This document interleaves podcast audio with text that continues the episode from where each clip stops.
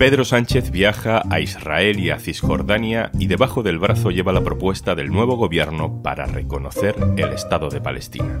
¿Qué implica eso? ¿Qué más puede hacer contra la masacre en Gaza un país como España?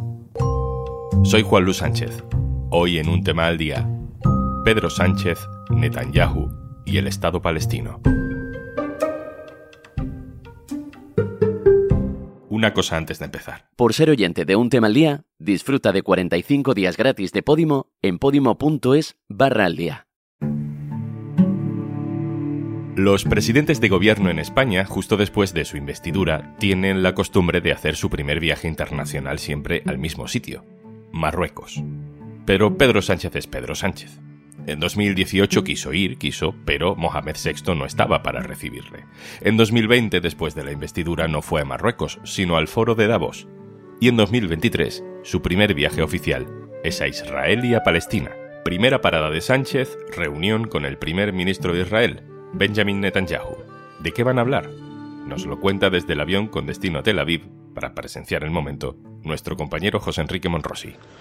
Hola Juanlu, nos cuentan en la Moncloa que Pedro Sánchez va a verbalizar, tanto en presencia de Netanyahu como en presencia de Mahmoud Abbas, la posición española clara respecto a la convivencia de dos estados y por tanto al derecho de Palestina a tener su propio Estado. Nos dicen en Moncloa que el mensaje del presidente en ese sentido va a ser muy contundente, incluso en presencia de los mandatarios israelíes, y que es la apuesta decidida de la Unión Europea y del Gobierno de España para intentar solucionar este conflicto diplomático y mundial de primer orden. Nos cuentan en la Moncloa que el presidente del gobierno y el ejecutivo en su conjunto considera que la Unión Europea ha tenido seguramente un perfil más bajo de lo que le correspondería ante una guerra de esta magnitud y que a partir de ahora el mensaje va a ser aún más claro y más contundente en la necesidad de que se reconozca por parte de los Estados miembros de la Unión Europea y España también va a dar paso en ese sentido, se reconozca al Estado palestino. En este podcast ya nos hemos preguntado alguna vez para qué sirve Naciones Unidas hasta dónde puede llegar, qué puede hacer de facto para solucionar un problema como este. Ahora cabría preguntarse qué puede hacer el gobierno de un país como España para solucionar un conflicto como el de Israel y Palestina. Olga Rodríguez, periodista especializada en Oriente Medio. Hola, compañera. Hola, ¿qué tal? Olga, la creación de un Estado palestino, el reconocimiento de Palestina como Estado, ¿qué implica? ¿De, qué hablamos exactamente? Eh, un Estado palestino implicaría el territorio palestino de Jerusalén Este, Cisjordania y Gaza. Claro, entonces un Estado palestino sería lo que se llama las fronteras de 1967 y el control de esas fronteras, no solo terrestres, sino también marítimas y aéreas. Mm, no hace mucho, en septiembre, antes de los atentados atroces de Hamas, Netanyahu aparecía en la Asamblea General de Naciones Unidas mostrando un mapa de Israel presentando Jerusalén Este, Cisjordania y Gaza como parte de Israel. Cisjordania está ocupada en buena parte, donde hay más de 600.000 colonos, ocupando ilegalmente territorio que le corresponde a Palestina por las resoluciones de Naciones Unidas y la ley internacional. Esos colonos están protegidos por el ejército israelí y eso supondría también el traspaso del control de fronteras, de espacio marítimo y aéreo a ese Estado palestino. Jerusalén Este también. Gaza también, Naciones Unidas considera también que es territorio ocupado, ahora por supuesto porque hay tropas terrestres, pero antes también porque tiene el control de sus fronteras, eh, de su espacio aéreo y de su espacio marítimo. Y además controla quién entra, quién sale, limita la libertad de movimientos, establece bloqueos, etcétera, como bien sabemos. ¿no? Y seamos claros, la solución de los estados supone la retirada de la ocupación ilegal israelí de Jerusalén Este y de Cisjordania. Por supuesto, tras ello tendría que haber elecciones en Palestina, no las hay desde hace 17 años. El problema es que se necesita la voluntad de todas las partes, sobre todo, evidentemente, de una, de Israel. ¿no? Reconocer el Estado palestino, hay muchos países que, que lo hacen, ejerce presión real sobre Israel, que no deja de ocupar territorios en Palestina. A ver, está claro que las palabras no son suficientes. Se necesita una mayor presión. Pero claro, Estados Unidos cierra filas en torno a Israel, también lo hace Reino Unido, Alemania, Francia. Se ha dado luz verde a la masacre, al bloqueo, al castigo colectivo. Todo esto ha sido con la luz verde de buena parte de la comunidad internacional occidental y quedará escrito en los libros de historia. Y es realmente terrible, un capítulo muy oscuro. Se está escribiendo en estos momentos.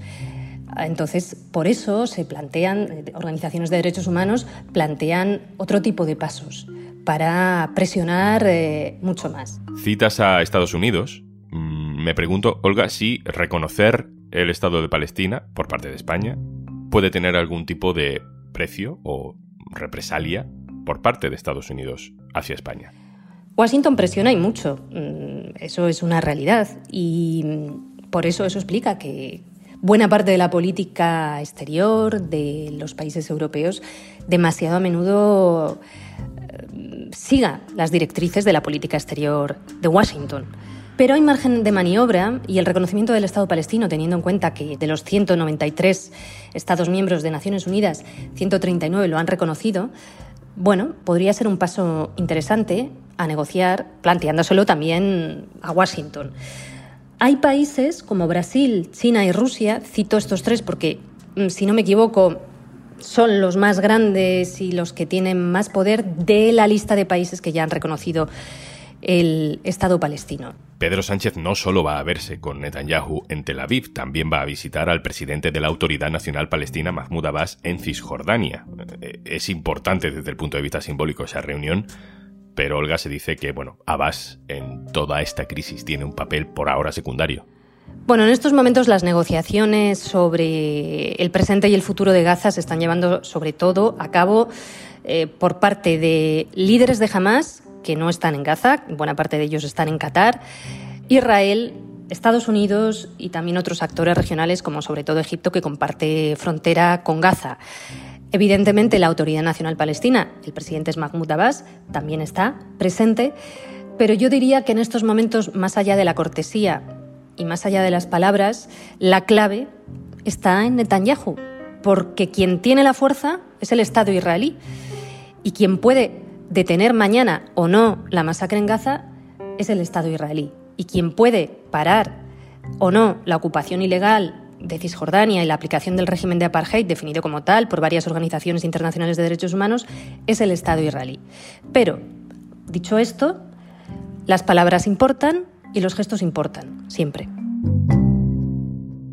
¿De qué pueden hablar, de qué deberían hablar Pedro Sánchez y Netanyahu? Bueno, yo creo que deberían hablar de lo que están hablando los representantes de Naciones Unidas, poner encima de la mesa que se está produciendo una masacre, un desplazamiento forzado masivo, un bloqueo, un castigo colectivo, que se mantiene la ocupación ilegal de Jerusalén Este y de Cisjordania y luego plantear lo que ya ha dicho Pedro Sánchez que va a plantear, que es el reconocimiento del Estado palestino, pero no solo eso. Subrayar, como digo, la importancia del cumplimiento del derecho internacional, de los derechos humanos y la solución de los dos estados, que vemos como muy a menudo la comunidad internacional occidental habla de la solución de los dos estados, pero no concreta más. También hay una resolución que menciona el regreso de todas las personas expulsadas, eh, de los refugiados, y se tendría que plantear el regreso de las personas que ahora se han visto forzadas a desplazarse al sur de Gaza, poder regresar a su tierra, a sus casas en el norte de Gaza, donde hay un gran destrozo y una gran devastación, ver cómo se podría llevar a cabo esa reconstrucción y, por supuesto, subrayar también la necesidad del logro de un alto el fuego duradero y cuanto antes. No quiero dejar pasar por alto, Olga, algo que no solo es terrible por la pérdida de vidas humanas, porque son decenas entre miles, sino también por las consecuencias que tiene. Hablo del asesinato de periodistas. Hay al menos 48 periodistas ya muertos por ataques israelíes. Imaginemos que en seis semanas hubieran matado a 48 periodistas españoles y que buena parte del mundo occidental estuviera a lo suyo y no dijera nada, incluso compañeros. ¿no? Es terrible y me alegra mucho que me hagas esta pregunta. Es más, yo creo que también el presidente Pedro Sánchez debería planteárselo a Netanyahu. Es un atentado contra la libertad de información de unas magnitudes que pasa factura. Si no hay testigos en los lugares donde ocurren las cosas, vamos a ciegas y una sociedad mal informada es fácilmente manipulable. Israel no ha permitido que ningún periodista internacional entre en Gaza. Y eso es clave, y sabe que si mañana entran periodistas europeos y estadounidenses en Gaza para documentar la masacre y la situación que se está viviendo allí, probablemente la narrativa cambiaría y forzaría, empujaría a cambios en la política exterior de algunos países europeos e incluso del propio Estados Unidos. En esta negociación de puesta en libertad de rehenes, la administración Biden ha estado bastante obsesionada en gestionarlo de una manera que no implicara que en esa salida de rehenes por la frontera de Gaza se pudiera aprovechar para la entrada de periodistas internacionales. Quien lo publica es mm, bueno, una publicación fiable, eh, sería muy grave. Pero la realidad, atengámonos a los hechos, la realidad es esa, no hay testigos eh, periodísticos occidentales en estos momentos allí. Y es que inspirándonos en la resolución de las Cortes Generales del año 2014, el nuevo Gobierno va a trabajar en Europa y, por supuesto, en España para reconocer al Estado palestino. Pedro Sánchez hace este viaje en un momento de transición entre dos gobiernos de coalición. En las últimas semanas, eh, la ministra del Gobierno de España, que ha sido más dura con lo que está haciendo Israel en Palestina, ha sido Yone Belarra. Miles de personas brutalmente asesinadas por el Estado criminal de Israel, muchos de ellos niños y niñas. Estamos asistiendo a un genocidio en directo.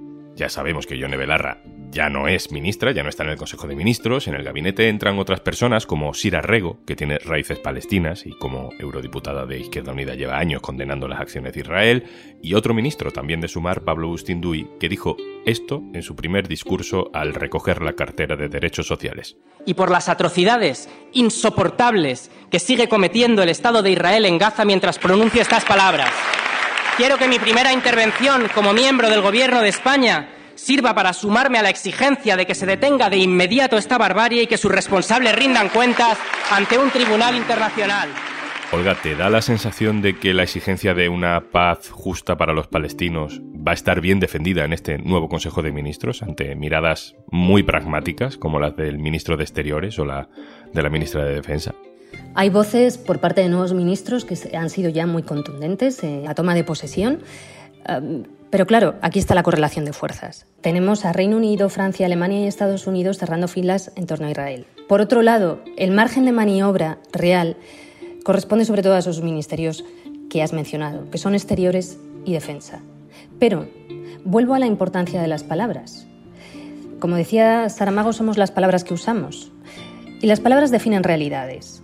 Dijo Primo Levi, un superviviente del Holocausto, que tenemos además siempre la capacidad de negar nuestro consentimiento. Y en ese sentido yo creo que sería pertinente por parte de los ministros más concienciados con respecto a la violación sistemática de derechos humanos de la población palestina que estamos presenciando, deberían ser muy claros, porque el futuro nos va a juzgar. Nuestros hijos e hijas nos van a preguntar por qué no se logró impedir esta masacre, qué hicimos, qué dijimos, dónde estábamos, Siempre se pueden hacer cosas, siempre se puede presionar, siempre se puede hablar todos los días y condenar todos los días cuando hay violaciones del derecho internacional y de los derechos humanos. Siempre hay margen de maniobra. Olga Rodríguez, un gustazo. Gracias. El gusto es mío, Juanlu.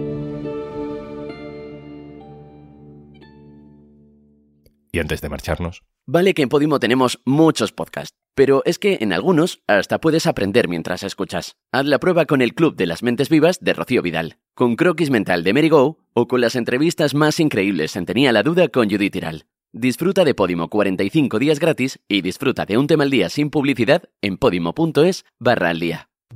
Esto es Un Tema al Día, el podcast del diario.es. Si te gusta lo que hacemos, necesitamos tu apoyo. Hazte socio, hazte socia del diario.es en el diario.es barra socio. El podcast lo producen Carmen Ibáñez, Marcos García Santonja e Izaskun Pérez. El montaje es de Pedro Nogales.